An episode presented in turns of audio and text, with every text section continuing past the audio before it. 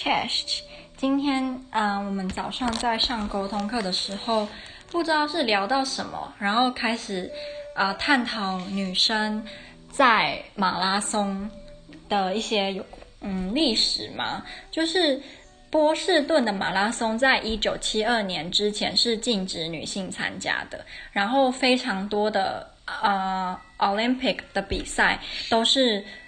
不能让女生参加，因为。有一些人就坚持说，女生生理上就是不适合参加这种运动比赛，因为我女性很弱，生理上很弱，是呃不行，也不应该被允许参加更任任何的运动，就算是跑步也一样。好像老师说，曾经有一派人觉得什么跑步会减少人类的寿命，所以曾经有一段时间跑步是啊、呃、不被大家所。就是支持的。然后在一九六七年的时候，有一个马拉松界的女英雄，她叫做 Switzer。然后她非常非常的厉害。就是她小的时候啊，她原本是想要当啦啦队员，因为她觉得啦啦队员是全世界最快乐、最受欢迎的女孩。我觉得在美国好像感觉有这样子诶，就是我们不是常看一些美国的青春电影，都会看到啦啦队长，通常都是。整个学校其实高中，整个学校风云人物，然后啦啦队长的男朋友通常都会是校队篮球校队的队长，然后也是全校最帅，然后通常都是很就是头头脑简单、四肢发达那种男生，就长得很帅，可是会霸凌别人啊，然后因为他身材很壮啊，然后看他他女朋友就是那种金发碧眼的啦啦队队长，所以我觉得这个感觉是一个。刻板印象，所以呢，Swizer，可是他后来，因为他爸爸就跟他讲说，哎，人生最重要的是参与其中，而不是坐在旁边看着别人努力，所以他就没有往啦啦队发展，他反而开始练习跑步，因为他一开始是一个陆上曲棍球的队员，可是当时就是很多人就，嗯，不看好他想要跑步，因为在五零六零年代啊，大家觉得女生的体力跟耐力是完全不适合跑步的。然后有一天，他就是因为他一直都有持续在跑步，他没有放弃。然后有一天，有个男子田径队的教练，因为那个时候是没有女子田径队的，然后那个男子田径队的教练就问他想不想要参加一场跑步比赛。可是这个，嗯、这个他问他的这件事情呢，引起了很多人的争议，而且很引起很多声浪去抨击他，因为他们觉得他怎么可以想要跟。男生一起跑，因为跑步在那个时候是只有男性才能参与的运动，所以他们可能感觉自己男性的一种优越被女生挑战了吧。所以他那个时候还甚至收到那种恐吓信，说如果你参加男生才能参加马拉松比赛，你就会遭天谴等等等。所以呢，他反正就是遇到了很多困难，可是他后来还是参加了，就是他。嗯，他说，如果他能够就是跑完四十二公里的话，那就代表女生的运动体能是可以的，所以他应该要能够被允许参加正式马拉松比赛。因为女性，呃，如果体能上是能够就是负荷这个运动的话，那你为什么要不允许女性参加马拉松的比赛呢？不过，在一九六七年，他。参加第一次参加波士顿马拉松的当天呢，其实有一张非常有名的照片。如果你上网打他的名字跟女性马拉松，就会看到这张照片。就是他那时候在跑步的时候，嗯，有一些观众坐在观众席的男性观众是很很不爽，然后甚至是吼他，然后他们这些男性去。叫那个赛事的总监说：“你怎么可以让女生参加这么如此重要的比赛？”所以这个总监他就跳下巴士，有一张照片就是他要去抓这个女生，然后就是要把她贴在胸口的号码撕下来，就让她失去比赛资格。她是二六一号，就是这张照片非常非常非常的呃具有历史的那种感觉，因为他有很多照片就是那个男生要去摸她胸口的那那个那个布条，那加上因为她是女生嘛，所以其实这个动作是。蛮在那个时候跟那个时候都感觉有点不太得体，而且他也对他吼，就是说，呃，你滚出我的比赛场地，就是一群男生就看，嗯、他被这个这个赛事的总监就是想要把他赶出去，可是他后来好像没有被赶出去，因为应该是她的男朋友，因为她男朋友也有参加，然后她男朋友就把那个总那个总监就是。撞开，把她撞开，然后她男朋友就叫那女生赶快跑，所以她后来就跑，她就成功的跑完四十二公里了。所以，嗯，她非常非常非常非常的厉害。虽然她有完成就是四十二公里的马拉松，可是她还是被取消了资格，因为毕竟在一个都是男生，原本都只有男生能够参与的比赛，她虽然很勇敢，嗯，可是还是没有办法一时半会就打破大家的那种刻板印象。对，我记得还有另外一个呃影片，我不确定那个影片是不是这个女生，我可是我看了，我觉得非常的震撼。就是有一个影片是一个那时候好像是奥是 Olympic 的比赛嘛，然后也是女性马拉松，然后这个女生她非常非常的瘦。那那一场应该是我们老师说是啊、天气非常的不好，就是非常的热，所以跑步的天气条件不是很好，因为你很容易跑会流很多汗，会脱水，这样又很热，所以那场比赛是非常非常容易脱水，然后就晕倒等等。所以那那个影片就是你就看到这个女生非常瘦，瘦到不行的女生，她走路整个已经是。有点不太符合人体工学，就你感觉出来，他身体是处于一个不舒服的状况，然后他走路非常的摇摇晃晃，他的眼睛是几乎是闭起来看不到，因为他好像那时候是极度脱水，他有时候走的那个很像僵尸这样，他还会用他的两只手指把他的眼睛撑开，因为他看不到，可是他还是用了意志力在走，就是他是从走的。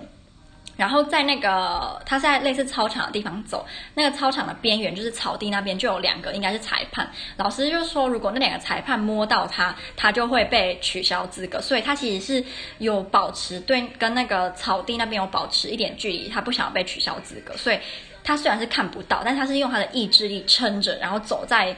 摇摇晃晃的走在快要接近草地，可是又没有接近草地上，你就觉得非常的感动，他真的是。用他的生命，用他的坚强意志力在撑，然后用他的手指，我觉得我看他用他手撑开他的眼睛的时候，就觉得有点鼻酸，你知道吗？就是，嗯，看到一个这么为了自己的理想，这么拼命在，嗯。做这件事情，我就觉得很感动。他就是这样摇摇晃晃这样走，然后真的走到终点，他马上就昏倒了，然后就被那里的应该是医生吧，就赶快把他救治他。老实说，大家那时候以为他这样会造成反效果，因为人家就会觉得说，你看女生果然就是不适合跑马拉松，还晕倒了，然后 就是会觉得说这样反而会让社会大众，尤其是男性，会更阻止女生参加运动。结果没有想到是反效果，他这个。行为反而让更多的人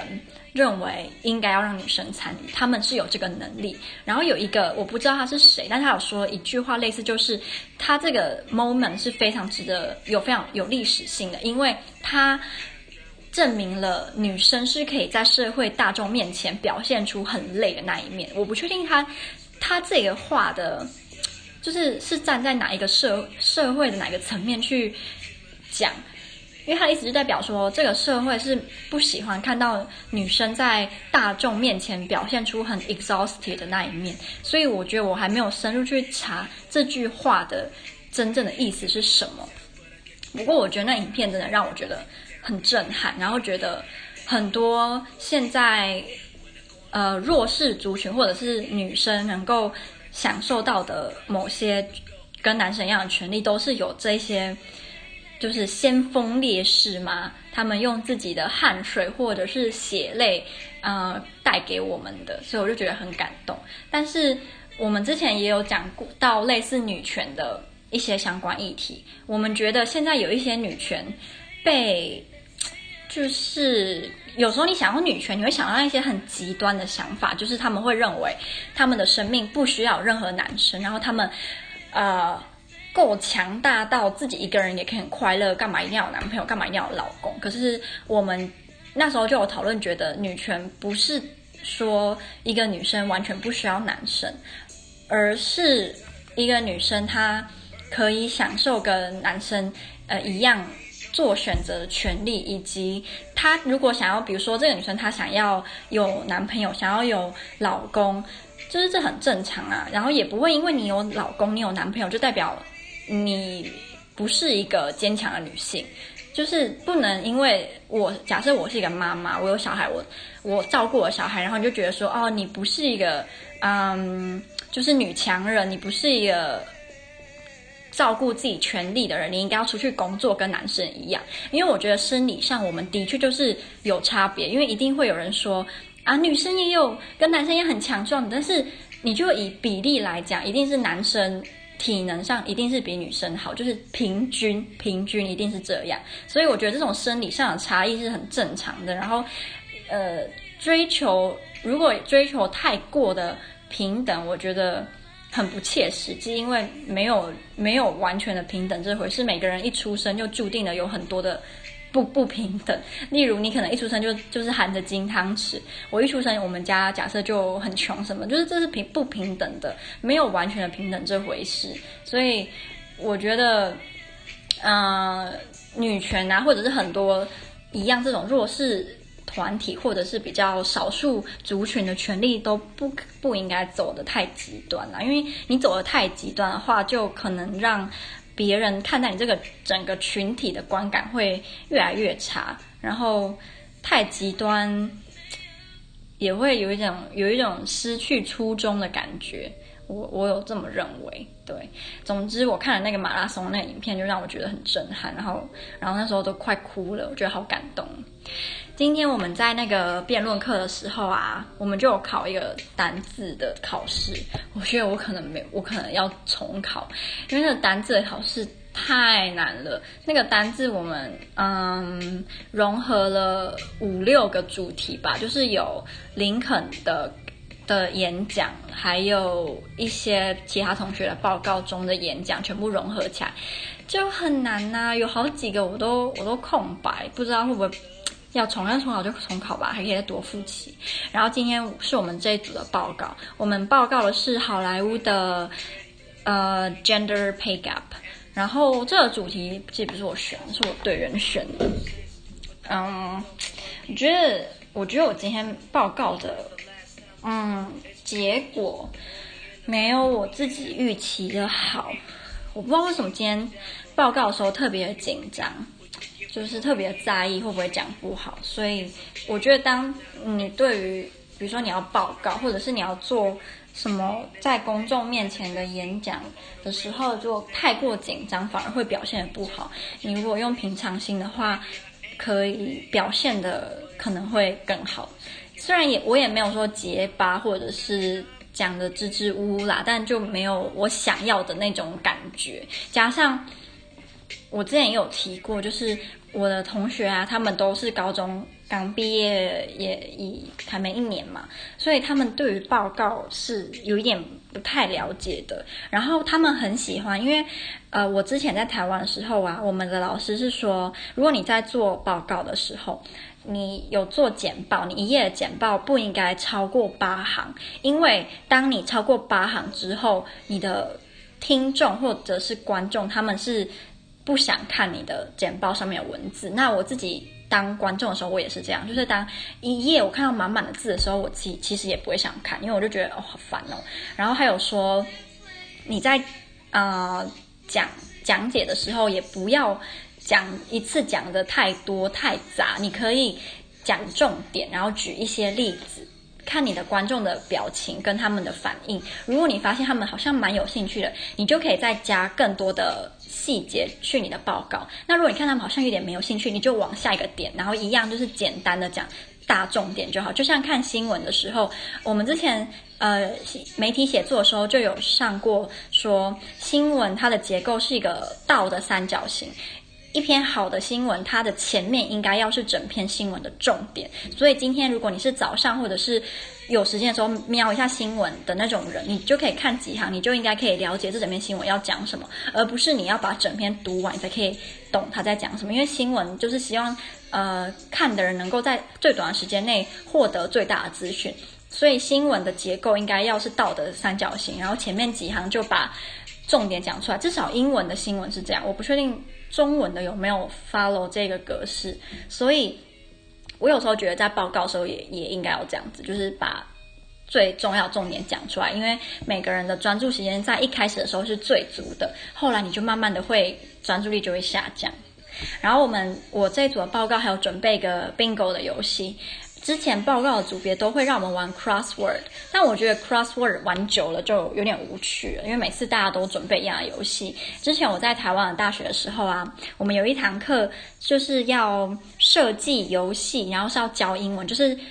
我们的课本会有不一样的主题嘛？那每一组就要以小学、高中、大学的程度去设计游戏给你的同学玩。所以那个时候我们就有设计非常多的游戏，然后也有在想该怎么让你的报告跟你的教学是很有趣的。所以我就有一点把那时候学到的套到现在的报告当中。然后老师最后也跟我说他很喜欢我的游戏，然后我同学说他们觉得很好玩。对，所以我自己是觉得这方面是有成功。然后我昨天还有特别去查说。冰岛啊，从二零一八年开会开始，就是一些公司要给政府开证明，说他们没有女呃同工不同酬的情况发生，就是他们要给政府看他们的证明。那北欧其实一直都是，嗯、呃，我觉得男女的。因为很多的西欧跟东欧国家是他们的社会是比较 masculine 的，就是如果你是一个 masculine 的社会，那代表你们这个社会是把男性的特质当做是这个社会衡量一个是不是有能力的人的标准。所以，比如说男生应该要比较负责任，然后要独立，要能够。呃，勇于发表自己的意见，这些男性的特质，在这个社会，如果是被视为一个有能力者的特质的时候，他们就比较不会去重视比较 feminine 的特质，例如照顾别人，然后。呃，不要太尖锐的发表自己的意见，要以大局为重，要以大家的和谐为主。那这种如果在 masculine 的社会，就会被视为是比较不重要的。那北欧我们之前学的时候，是他们是比较注重 feminine 的这种特质。那比较注重 feminine 这种特质的社会，它其实是在某个方面是会比较中性的，就他们的男生也会展现出我们认为很像女生的那一面，就他们可能也会照顾别人的情绪，然后。在发表自己的意见的时候，也不会太太过直接，因为女性的特质在他们这个社会是不不会被视为是，比如说是弱的，或者是很娘，所以他们比较不会表现得太阳刚。就是以，因为我觉得在亚洲大部分也是呃 masculine 的社会，所以他们的某些行为可能在我们的眼里就会觉得很娘，很很没有男子气概，但在他们的社会，他那样是非常正常的。所以一个社会如果是嗯。一个社会以男性的特质跟女性特质，也可以去就是看出他们的人在发表自己意见或者是在跟人家相处的时候，很明显的不一样。我为什么会提到这个？我不记得我为什么会提到这个啊。然后再跟大家分享，嗯，今天呢有有人就是有讲他的 speech，然后她是我们班一个女生，她理平头，然后非常的帅气。我不觉得她丑，我觉得她很有一种自己的魅力。他今天他的主题就是跟审美观有关。他说他之前去夜店或者是去酒吧的时候，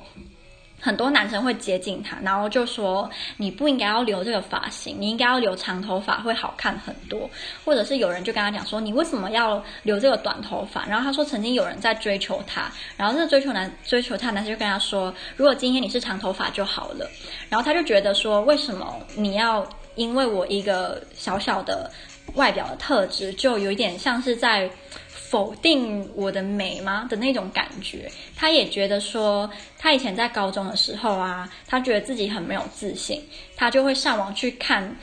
嗯，查一些相关的资料。那越查越糟糕，因为你在网上就会看到很多 social media 上面的名人红人，那他们的长相通常都是最符合大众审美那一种，你就会越看越自卑。所以他说那个时候他其实是非常自卑的。他反而会开始去对自己的外表做一些违反大众审美的一些事情。我不知道可能是他比较反骨嘛，但我完全不觉得他丑。虽然从他的言语我听起来，他好像有一点是，嗯，他想要跟大众审美不一样，这样就我不知道。嗯，因为他很自卑，所以如果他今天觉得他不可能达到大众审美的标准，那不如就跟大众审美走完全不一样的路。就是我不确定，呃，懂不懂我的那个感觉？我自己都不太确定我讲的到底有没有符合逻辑，但我自己就觉得他应该是那个意思。可是我一点也不觉得他丑，我真的不觉得他丑。我觉得不能算上天仙。我我觉得要说算上天仙的话，呃，每个人的标准不一样，而且感觉天仙也很很难出现在日常生活当中吧。我们老师那时候他就讲说，他觉得好像在大部分的文化，长头发的女生。是比较容易被视为美女的，短头发或者是平头，比较不可能。然后那个女生就讲说，可是她男朋友觉得她很漂亮啊，我觉得这样就够了呀。人家不是说情人眼里出西施吗？就像我男朋友，他可能在很多人的眼里是很胖啊，怎么样？但是我就觉得他超帅，帅到一个，我只要看到他，我就觉得脸红心跳，然后小鹿要撞死。我觉得这样子也就够了，因为你也不可能在每个人眼里都很帅或很漂亮。讲的简单，但做起来难啊，多少还是会，嗯、在意别人的想法、别人的眼光吧。所以不知道，我觉得我也曾经想过，如果每个人都长得一样就好了，就可以完全不用在意自己的长相，就只能用穿着打扮跟内涵去表达，嗯、表现自己跟别人的不同。但一个大家都长得一样的社会，我也有点难想象诶。这样感觉好像有点奇怪，用发型也可以啦，用发型也可以不太一样。如果长长得都一样的话，好啦，想这个也没什么意义，因为也不可能嘛。那我就大概就是今年跟大家分享的就是这样喽。